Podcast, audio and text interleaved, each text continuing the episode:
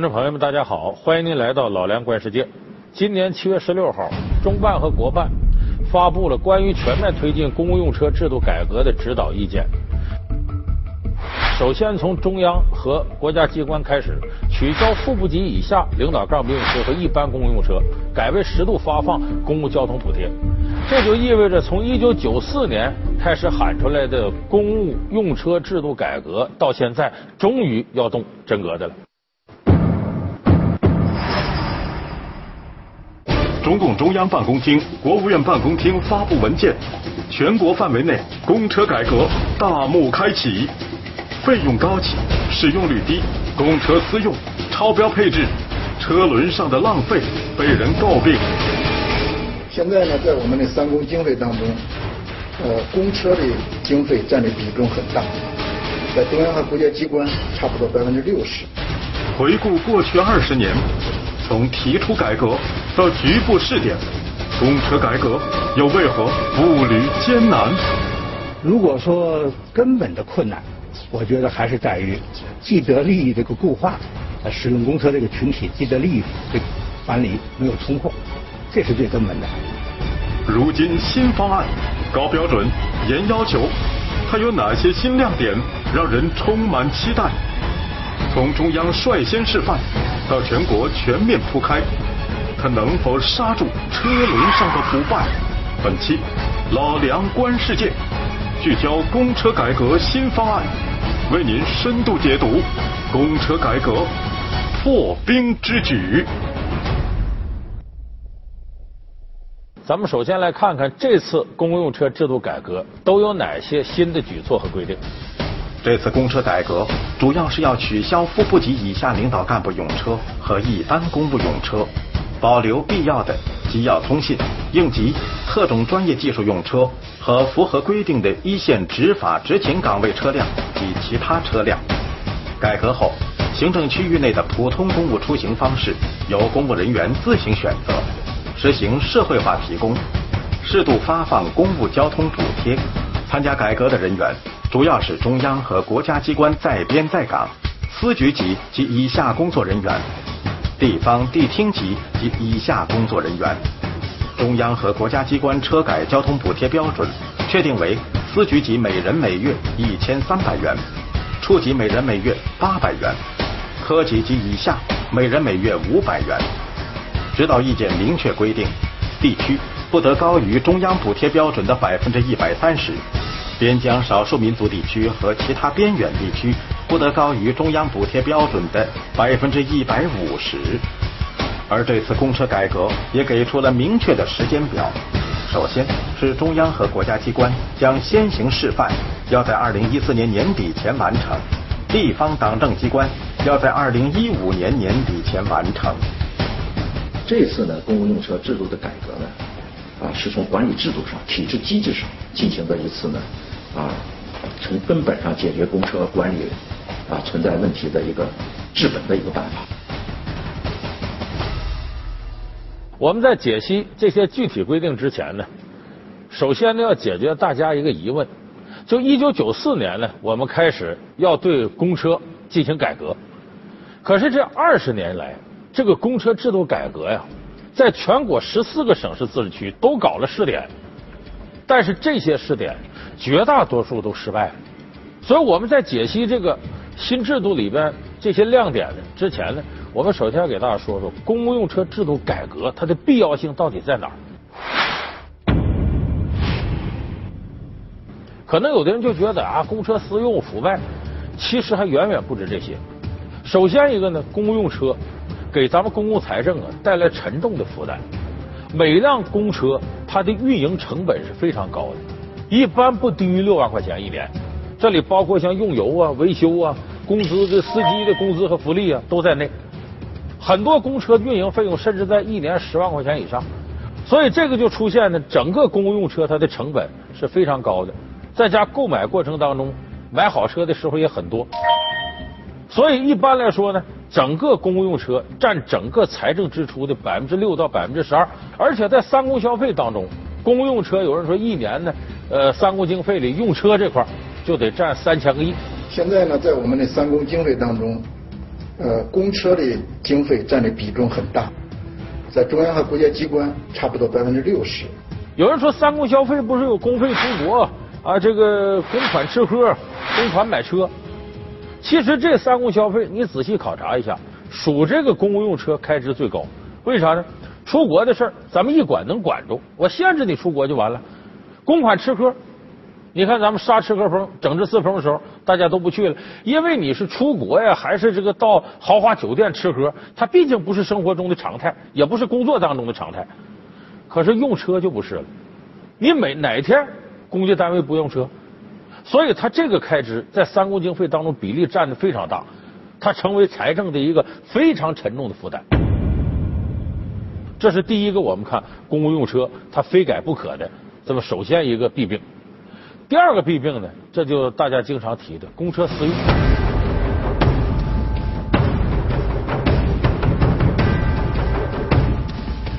这个数字一直就是大家都比较公认，就是三分之一是公共用车，三分之一是领导家属或者领导私用，三分之一还是司机这个私用了。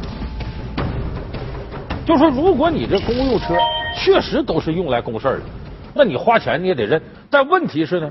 咱们说这公共用车这个消费，自个儿有个私事喝个酒干啥的，公车送；亲戚哎看个病啊、旅游啊也用；哎接个孩子是接孙子什么也用。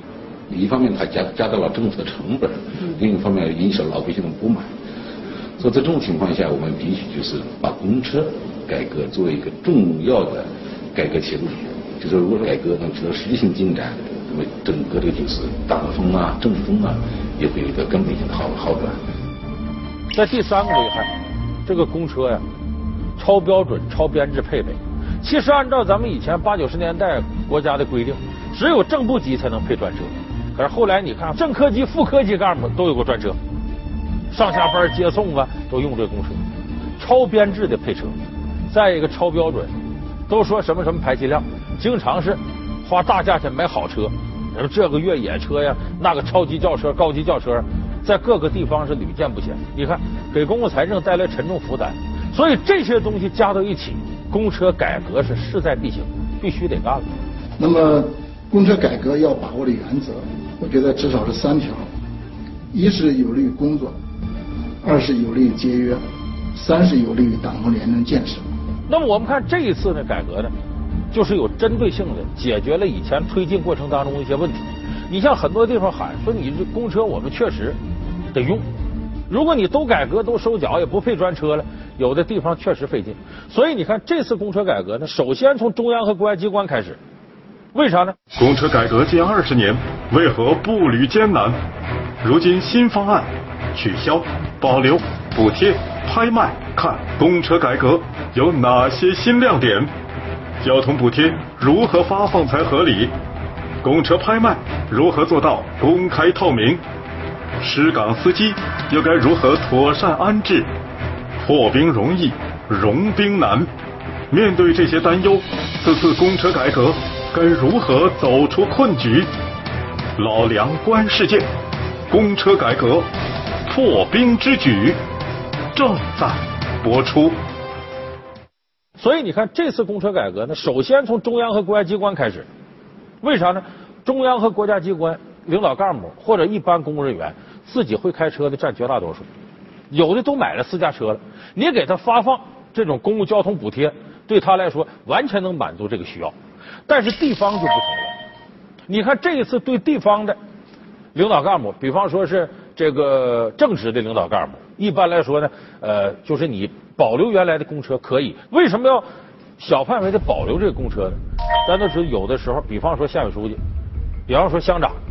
他要到各个乡镇去，那个路途其实挺远，道上也是磕磕碰碰，常有的事儿，路也不太好。如果没有公车的话，完全都市场化租车干什么的，确实不利于具体问题具体解决。所以原则上呢，保留这部分人的公车，就是你可以保留。所以这次这个政策好在哪儿？它没有一刀切，充分重视了基层的一些复杂的状况。你像在北京说这个。厅局级的给补贴一个月一千三，处级的八百，完了，一般的公务员是五百块钱，这个费用是基本能够满足北京市里的交通的。当然，这时候大家要特别注意，这个补贴它本身是公共交通补贴，你原来上下班那个通勤费用依然在你工资条里给你补上。你出差跨地区的出去，那是属于差旅费报销，也不在这范围内。这就是补偿你市里头这块的公交补贴。就你有公事出去，那好，这个补贴给你。这个一千三八百五百，一般来说这是够用的。在北京，这是经过精密测算的。一个是，是吧？和你这个改革前相比，你发放的补贴绝对不能高于你过去保用保留公共用车时的费用水平。另外呢，就是说这个水平还要参考北京市目前，是吧？它的公共交通的啊这个水平，出租车的收费的标准，是吧？以及啊其他的一些出行的一些成本。那说地方有时候不够用，它也有规定，地方原则上不能超过这个补偿标准的百分之一百三十。等有的地区，你像新疆啊或者少数民族地区啊、穷困地区啊，它可能这个山路啊、呃路段什么不好，距离长，那么也不能超过这标准的百分之一百五十。这个是经过严格测算过的。主要就是考虑到了，因为你中央国家机关它主要是在中央在北京市啊范围内，但是地方它可能要市到下到县。可能县要下到镇，对吧？甚至于市和市之间一些工作交往，那么这个呢，它就补贴就应该比中央这个高一些。而且同时，他开了一个小口，就你的地方的领导干部正职，你应该是可以保留你的公车，根据你的具体情况，鼓励你参加这个车改。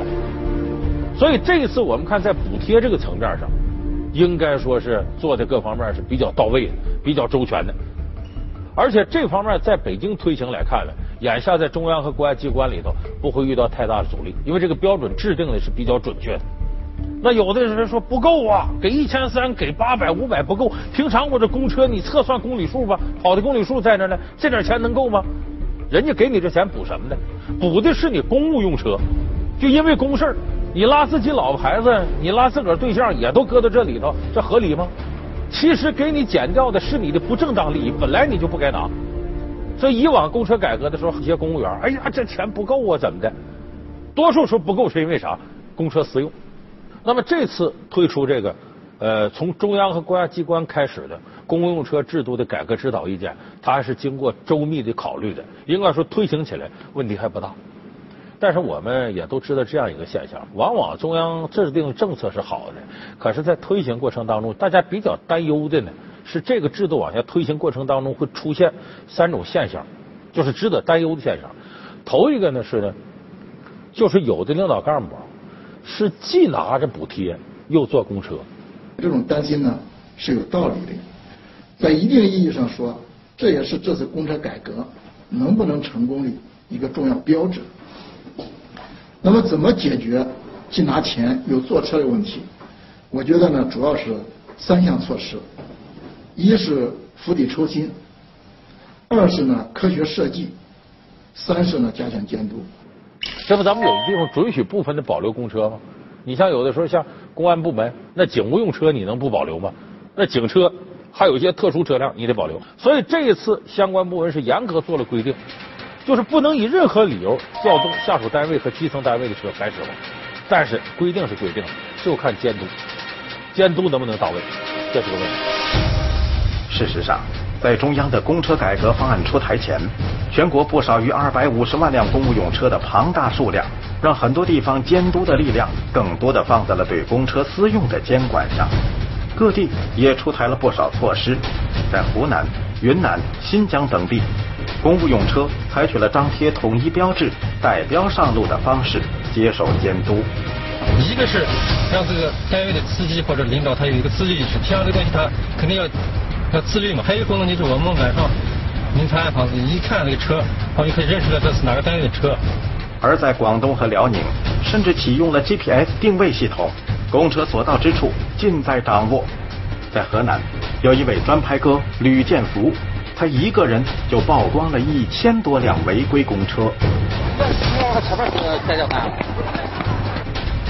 天眼和人眼的结合，大大增加了违规公车的曝光率。而在此次公车改革方案中，专门做出了六个不准的规定，其中有一条就是不准以任何形式借用、挪用和变相利用基层单位的车辆。第二个呢，这公车省全北京大概要省出五千辆公车，这五千辆公车得拍卖。就这公车以前改革的时候，各地方卖公车卖出了不少事儿，就卖来卖去呢也没有公开卖，往往是原来开车那司机买去了，或者是公务员系统谁买去了。那么这一次公车改革了之后，相关部门做了严苛的规定，就是说公用车拍卖必须向社会公开。一号标的是浙 C 七零八三七，起拍价两万元，两万起评价，两万二、两万四、两万六、两万八、三万。三百一十八号的最后一次报价，成交，恭喜您，三百一十八号，您成为我们本场的第一个买受人，谢谢。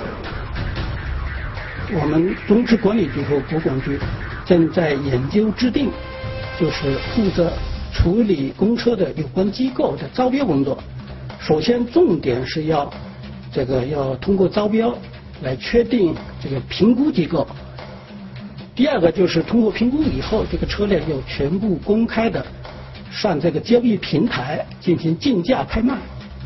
这也是为了确保这个国有资产不流失。就说你要公开拍卖，价格透明，得有相关的评估部门给你评估，这车最低得值多少钱？要比这个再低的，那是不能卖的，那说明大量国有资产流失了。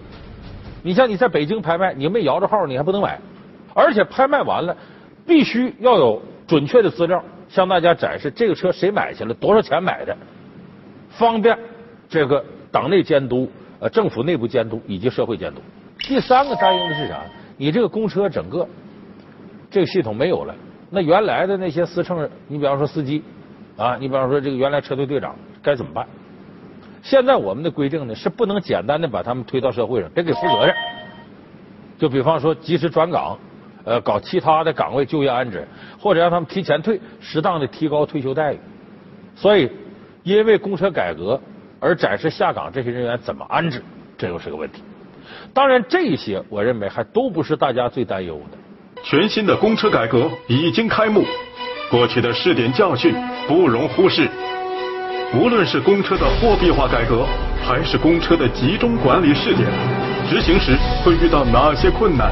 如何不让补贴变成变相加薪？既坐公车又拿补贴的漏洞，究竟该怎么堵？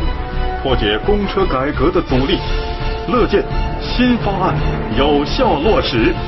老梁观世界，公车改革破冰之举，稍后播出。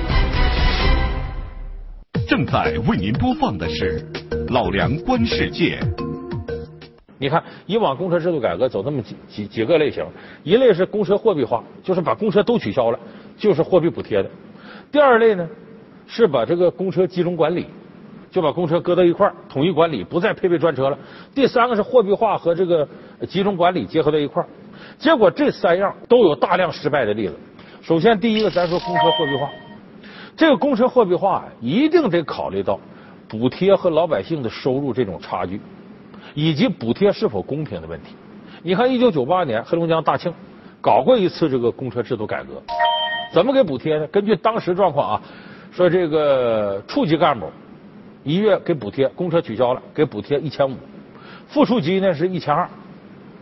有意思的是，到了正科级干部，一月给补一百五，副科级一百二，你这就太不公平了。为啥？谁能说一个月公务出行，正处级得比正科级多十倍？你能信吗？这个，甚至往往有些很具体跑腿的事他得是由正科级干，不能正处级干呢。所以这个差距太大了。隔了一段时间推行不下去了，作废了。还有咱们有一个地区啊，给这个各个。正职、副职按照级别高低发放车补，居然正职的高水平一年发八万块钱车补，副职的说是六万五，再往下四万五，一级一级的。而当地老百姓一年平均的工资也都不到两三万块钱，你光车补领导干部发八万、六万、五万的，结果这个差距太大了，严重的比当地老百姓平均收入水平要高。事实上，这不是公车改革，等于变相福利。等于变相发放薪水，所以这个老百姓意见也很大。因为他的补贴高于这个当地的平均工资，呃，甚至他的公车补贴呢比他本人的工资还要高，可以说是非常不合理。我们必须要从价值高度来认识公车改革，而不仅仅是把它作为一个经济问题来处理。它事实上是一个价值高度，它是一个政治问题，需要的就是做广泛的这种调研，征求专家学者意见，征求官员的意见。所以以往公车货币化改革当中，就是没有兼顾到百姓的感受、社会公平以及内部公平。所以你看，这次咱制定这个一千三，这个八百、五百，而且规定地方不能超标百分之一百三、百分之一百五，我认为规定上限是太必要了。所以这一次呢，公车制度改革，咱们就看地方发放车补的时候，是不是严格执行中央这个规定。你要再发放三千、五千，甚至上万，这个这是绝对的不合理的，等于变相的给公务员发放福利。所以公车货币化改革要注意这个。啊，第二种方式呢，把公车集中管理，就是原来专车什么的公用车整个都没了，集中到一个车队来。比如机关服务中心有一个车队，然后呢，你谁要用公车呢？你预约，这一把手用也是也预约，然后给你派。这个制度为什么推行不下去呢？你说假原来假如有一个奥迪是这个一把手的车，现在统一收到车队去，你一个小科员公务用车跟车队预约，我要用那奥迪，你敢吗？车队人都告诉你级别够吗？所以时间长了，原来一把手的专车，事实上还是他用，别人不敢用，别人也不好意思用，所以这是一个问题。再有一个呢，你原来这司机说给这领导开了开车了。别人如果再找着司机出车，都不好意思，随便使唤人家吗？